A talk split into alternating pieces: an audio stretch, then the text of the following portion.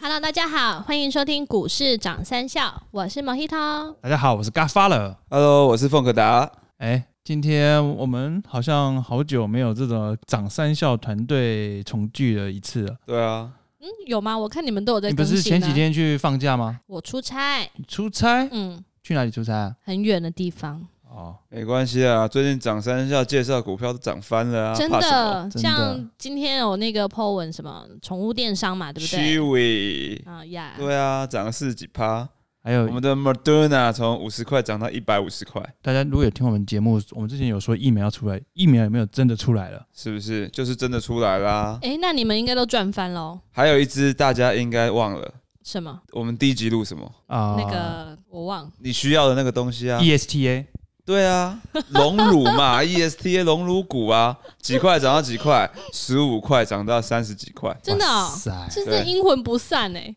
而且它之后还有很多动力，真的、哦。所以应该会再继续往上。哇，那大家真的要往大回家再看继我们的续去节隆目，乳了。不是啦，往回听我们之前前几集的节目介绍了几档个股，真的都前景蛮不错的。没错，然后我们今天除了我们固定都有四位，我们今天好像漏介绍了一位，我们今嗯天有一哦，个特对别对来对，宾、不好是意吧？思，让我们掌声欢迎我们的特别来宾皇家礼炮。哦嗨，大家好，我是皇家礼炮。哇塞，我们今天有一个特别来宾皇家礼炮，哎对啊皇家礼炮这个名字听起来超威的，呀，感觉有一个气势在。对啊，听起来就是一个不得了大人物哦。这个皇家礼炮今天来，想必要我们最近刚好这个节骨眼，刚好要呼应一下时事，是吧？对啊，最近感觉我昨天看新闻说，央行好像看不惯市场房地产的秩序，想要打一下房市这样子。对啊，最近银建资产股全部往下杀、哎，之前原本是一片叫好的时候，对啊正要往上冲，结果央行杀惨惨，对央行杀出，对把他们政策全部压下去。对啊。不过这真的对我们有很大影响吗？对啊，皇家礼炮问我们你怎么皇家看礼炮了？李胖，呃，李我炮哥，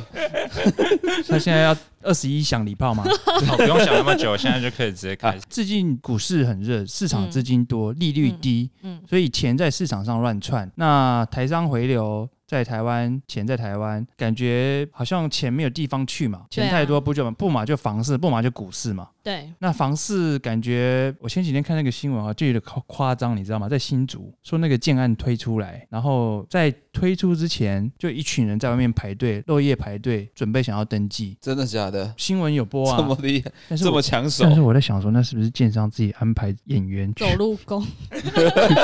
营造一个饥渴形 象？蛮合理的、有什么需要吗对啊，这有什么好抢的？对啊又不是买什么卫生纸。没有，所以他们就说这个现最近的房市的确是很热，但但我前几天看到一个观点，我觉得他讲的也是有道理，尤其是在新竹。那是一位我们知名的这个电视上的这个权威颜什么颜色的先生讲，他说在新竹竹科，如果你看竹科就是嗯这种科技新贵嘛，他说如果夫妇，你看台积电好不好？假设如果不要说台积电了，台积电、联发科这些高科技大厂，如果夫妇加起来年所得将近五百万，他买一户一千五百万的房子有为过吗？不为过啊，对不对？那你在新竹上班。买这个买一户房子也是是必要的、啊，所以这就是为什么只要有科学园区附近的房子，好像都蛮抢手的。但打房到底对我们有什么影响？这要问我们的炮哥李炮对李哥，炮哥，李炮哥来分享一下吧。 OK，好，这一次其实呃，央行这个打房的政策是可能媒体比较耸动的这个标题啦。那正常中心一点，应该可以说是一个健全房市发展的一个呃信用管制的措施啊，这样会比较中性一点。央行怎么管制啊？它限制你的贷款吗？央行其实有很多种就是管制的手段，对那它这一次其实是用这个呃，是用贷款的方式去做管制，其实算是一个相对比较温和的一种方式了。就是原本你可能他让你贷八成，现在只能可能只能贷六成、五成。这对象是所有的人吗？呃，这是其实是有分呃三大类啦。那第一大类是公司法人的部分，然后第二大类就是像你我这种自然人，再来就是这个呃比较偏建商的部分。嗯，对，那当然对三个都会有一定的影响了。啊我们先从公司法人这边提好了，就是第一户的话，然后它是购置这个住宅的部分贷款，在过去其实是没有呃限制的。那这一次就变成说，第一户只有六成，然后是没有宽限期。那第二户以上的话，购置这个呃住宅贷款的话是呃五成，然后没有宽限期。所以如果市场上很多有钱人，他们自己都有投资公司，他开了一个投资公司去买房子，那原本。我买了第一栋房子，贷款一千万，我可能就可以贷六百。但是我现在买了第二户，可能一千万的房子，我只能贷五百万这样子。呃，对。但是其实如果你开公司，然后是工厂去呃工业用的话，其实是没有什么太大影嗯响，理解它只理是解避免这个钱去跑到房市去影响到一般的住宅。哦， ，OK，就是他们去大肆搜刮房子，嗯，对，哦因为然后是囤以房公就司对了以。公司的名义去买。哦，那你对刚刚讲到宽限期是什么意思？呃，宽限期的部分就是说，像你贷款完之后，它可能就是给你两年左右的宽限期，那这两年只需要先缴利息，不用先缴到本金，两年之哦后再把本金跟利息一起折摊进去。所以意思是说，你买的房子宽限期两年，那你这两年的每一个月也缴的利钱就比较少。对，只要缴利息就缴好了，利息就好对，了不用缴到本金。那他像打这个房啊，他如果这个央行这个政策下来，真的对房市有影响到吗？因为之前房市是看一片乐观啊，自从现在二零二零年感觉是利率低的话嘛，两这至少有两到三年的多头行情。那央行这一道政策一下来，第一，听众想要问说，那我现在还可以再去买房子吗？会不会对我买了房子，我会不会买了房子我就买到高点，然后价格就会掉下来？那我不晓得这个是不是市场上所担心的。你炮哥怎么看？ OK，就是那第二个部分其实是跟我们比较有关的，就自然人的部分。那自然人的部分的话，其实它分呃第三户以上的这个购物贷款会有一些限制，然后是包含第三户。那过去的话，在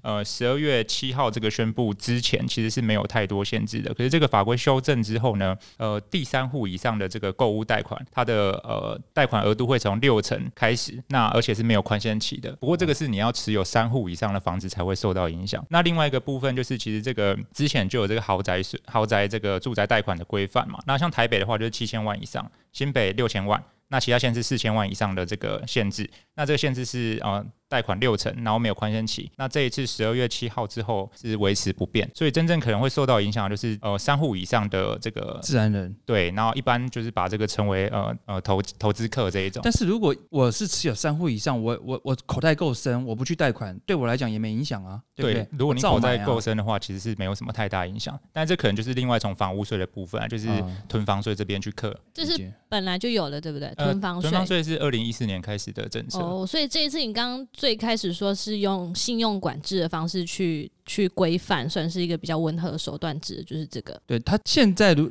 政府还没有用税的政策下去，如果用嗯税政策下去，可能就会比较有影响。对，但是税的影响就会比较广泛一些，对所以现嗯在是比较温和的方式，慢慢渐进式的去呃抑制一些房价的大幅上涨，这样。理解。对，啊而且它的规定是有已经有自有住宅有三户以上的嘛，对，那一般人应该都没有对啊吧？，那这样你有听起吗？来，我没有啊，当然当然没有啊，你有几户我只有一户而已啊。啊？好好哦，对啊，我又不是投资客，这样听起来对一些自住宅的自然人其实是不几乎太没，有影响而嘛。且其实我觉得反而是也蛮好的，你可以防止房房房价被炒作上去，对啊，而且我觉得现在以低现在低利的状况来说，对于一些想要买房的，然后你又没有很多户的人来讲，其实也是个好事哎、对，对啊你就买到你就从零买到三，你买到三这样子啊，对啊。那你李就炮，不受影响啊。李炮哥，你你觉得最近这个时机买房是好的吗？所以我觉得你要是自住房的话，那不管任何时间，然后你只要买到合理的价格，其实都是 OK 的。？那你认为我们现在台北市的价格合理吗当然不合理。 可是因为我们就是在这里工作的人嘛，那我们也一定得住这个大台北地区啊。是对，那您您认为以现在这个时机点怎么样？就是要去评估一下自己的呃实力，然后还有就是缴款的那个能力够不够对，。因为因为我因为其实我听我有听我最近有听说一件事情，现在很多人很多年轻人可能就是二三十岁、三十三十几岁这个族群的人，那因为现在贷款利率很低嘛，所以现在他们纷纷趁这时候跑去买房，可是有些人反而去贷很多钱，然后买一些比较很呃很比较买比较贵的新房，或是平数比较多嗯的。那现在就有些人分析说，未来他们可能会还不出钱来，那造成可能两三年后，他可能要把这间房子脱手，让这个那房价可能就会因此而下跌，到时候再去买，搞不好会是一个更好的选择。哦，那其实可以观察一个指标，啊就是其实房市的人的跟法拍屋的数量其实是有点成反比的。嗯哦那就像你刚刚这样讲，就是那些买豪宅的人，如果呃没有办法缴贷款出来，那有可能就会断头，资金断裂之后就会轮到法拍市场。那也许之后我们有时间可以再聊一下，就是怎么去便宜哦的买到法拍这样子。哎有道理嗯，哦好，这一集感觉法拍这感觉是一个有趣的话题，对啊好，感觉可以用便宜的钱就在好的地段买到好的房子，这感觉嗯是一个、感觉是一个 good choice。但是法拍我有很多美感啦，就这是个这个我们留着下一集。对啊听众，如果你听到这边，你想要听到法拍屋的这种细节的话，你就要再留意一下我们股市涨三笑之后会再上。会上的节目了，所以要敬请锁定听我们的股市涨三笑的节目。我想要讲那个刚刚就之前啊，那个凤可达是不是有讲过冠德在台中有那边有很多的建案？对啊，那这么一说，其那实个因 G 为他八们啊，你记对他得们吗？其实他们正确念法是 G eight，没关系，我就是想 念成 G 八，让大家记得比较清楚，是不是大家都记熟了嘛？所以其实因为他们前几天就是这个打房政策出来之后，他们就股价大跌嘛没。呃错一，根跌停，将近快要跌停板。对啊，对但是虽然说他们好像后来有再弹回来，就是有支撑。那凤可达，你觉得这是不是其实是其一个实不其实我觉得他们反应过度了，因为我们刚刚听李炮这样讲起来，其实而且你看，而且不止冠德这只，像根基啊、嗯总泰这种，嗯或是一些资产股。中工、南港、新路这些股票，华固、其实长虹、金城，对啊，其实这些都是未来展望很蛮不错的股票，可是最近都有一波的下杀，所以感觉这个时候反而值得观察，啊对值不得对？好好的去观察这些股票啊。嗯有时候这个是市场上的这个情绪的反应啊，但是搞不好建商对他来讲，哎、他的销售时机还是他推出就还是他还是会卖的很好，挡他还是会有一挡张叫好好叫的座成绩单我。对现啊的确就是现在真的是第一个就是市场上资金太多，第二个是刚性需求强。对啊所，谓的刚性需求就是可能中小平数总价低的，嗯，那现在年轻夫妻就觉得我需要一个房子就买，然后贷款，对啊然后利息又不太高，嗯搞不好利息的钱搞不好都远远跟租金差不多，租没金错，对你，在台北租一个房子很贵、很贵啊。呃二十五平的搞不好就要三万五四万嘞、嗯，三万五跟四万就可以缴贷款啦、你为什么对啊要帮别人缴、帮房东缴租金、缴那个利息的钱？对啊，而且你如果这几年不好好把握机会买房的话，那你可能过几年升息的时候，你的利息成本又变高了。如果我现在去买房，我跟银行签了这个约的这个利率是就固定的，是没不有是？浮动了，是浮动是的。浮动的，对啊。就是如果未来央行如果升息的话，你的利息也会往可上你跑。当然从低利开始缴比较好吧，哦，你又不知道这个升息的循环它维持多久。对啊，对而且而且至也少短期来看，至少一两年都是维持这个低利的这个趋势啊。对啊，不过还是要衡量自己的自身实力啊，对啊，也不不要要 不要说 你如果资金可能会断头的话，千万不要世贸界然的去明买。珠买下去。对， 哦，世界明珠，你是说南港那个吗？我看这边盖好大一块啊，对啊，南港好像我们也有介绍过，南南港港轮胎嘛，那据说他大概已经卖出一半了，他总销应该有两自己讲的吧百多户，他已经卖了一半一百多户了，而且他的那个单品的平均售价大概在一百五十万，厉害吧？在南港哎、它是商办还是自住？还是住宅？他商办是归商办，住宅归住宅。然后已经你说已经卖我一百，说的是住宅的部分，然后一瓶要一百五十万。真的假的？嗯，那我干嘛不买信义区？对啊，对啊，人家那个大楼里面还有那个溜冰场，嗯，那我去买桃，据说啦还没盖好我去买 桃园啊，我去买三峡啊，也都有机能啊。李炮哥怎么看？怎么笑成这样？ 对吧？啊就是刚刚其实最后一个部分是跟建商这一块比较有关的啊。那其实这一次的这个信用管制，我觉得影响最大的是在建商这一块。那因为过去的话，其实在购地贷款、建商土建农购地贷款的部分，其实是没有太多的呃管制，大概七八成都有办法贷得到。那现在修正之后呢，建商的购地贷款它降到只能到呃六十五个 percent，而且其中有十个 percent 是你要有办法提出这个呃动工呃这个动工团你要有办法提出这个具体的新建计划，它才会拨这十 percent 给你。所以其实你一开始拿到的钱只有五十五 percent，那你过去的话可能可以贷到七成或八成，那中间这个 gap 可能就是呃这个资金来源建商可能就要去想办法。所以对大建商影响比较小，对小建商影响就有资金很大的压力。对，没错，因为过去的话就是建商可能呃不用准备那么充足的资金就可以去盖房子，嗯那现在就要呃资金可能会比较紧一点，而且假如你盖完房子之后没有卖出去，过去的做法是它可以用一个余屋贷款，就是你可以把你剩下没有卖出去的房子再拿去抵押，再贷钱出来。嗯，那现在央行就把这个余屋贷款的额度呢，就是修正成只有五成，对，所以你就没有办法再贷那么多钱出来。你觉得这个政策背后的含义是什么？呃，我觉得主要是从因为建商这边是比较偏供给面来讲嘛，那呃建商这里的话就是买地盖房，那过去可能就是贷款太容易了，所以大家钱很多，然后开始去买地。那买地盖房子，房子又好赚，所以一票的建商就开始去疯狂买地，然后就把地啊，然后呃成本整个往上垫，那也是呃房价上涨的原因之一啊。所以我觉得这是央行可能有注意到这一块。哦，哎、我以为是盖的房子越多，供给越多，价格就比较不会飙涨。呃，可是呃，以需求面来讲，就是刚刚前面有提到说，现在就是年轻人可能存了一点钱，小夫妻那还能力范围内，就是还是会想要有一个自己的家。那这个刚需其实是非常的强的，所以呃，在需求没有什么太大变化之下，我觉得房价应该是不太会大幅度的修正了。所以这样结论听起来还是，如果说在投资的话，还其实还是慎选较大的、资金较稳定的这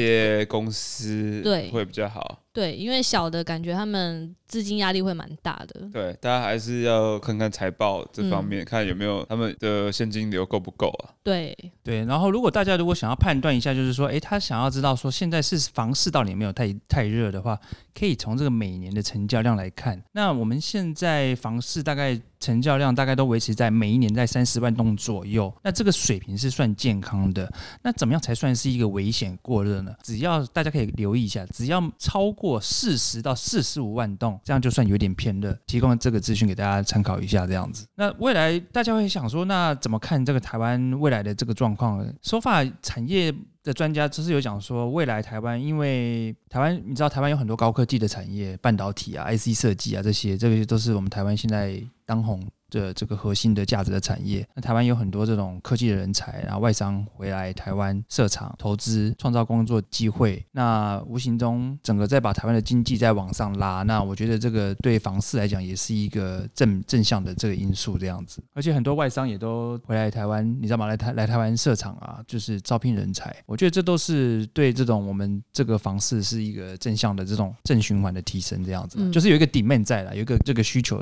的的对啊，台湾加油，感觉台湾越来越好了。台湾 Number One，李炮哥还有什么要补充的吗？ OK，好，我那我这边小结一下，就是其实刚刚分三个部分啊，对于公司来说，可能就是会影响它呃购住宅的这个贷款成数会有一些受限，可是对自然人来说，其实就是你我这边买房，其实并没有什么太大幅度的影响。那最后对建商来说，可能对小建商来讲，它的贷款成数会受到一些限制，那它的资金流可能会要再更谨慎一些些。所以其实我觉得这次影响最大的，反而是在呃小型建商的部分。对地，其实，在土地的部分，你在土建农的部分就有受到这一次管制了。嗯过去我可能先准备两成的钱，我就可以开始去列地对嗯了。可是这一次，他钱没有那么多了，，对我先只能贷给你五十五个 percent，那等你列完地之后，真的要盖，那我再拨另外十个 percent，那加起来五呃六十五个 percent 就是到顶了。 ，OK，不像过去可能可以到七十 percent、八十 percent。所以他这就有资金压力在，对，那当然这也就可以抑制说，哎、大家不要一直去炒地，因为炒地把成本垫上来之后，房房价当然也会就会更高贵了。嘛。嗯对，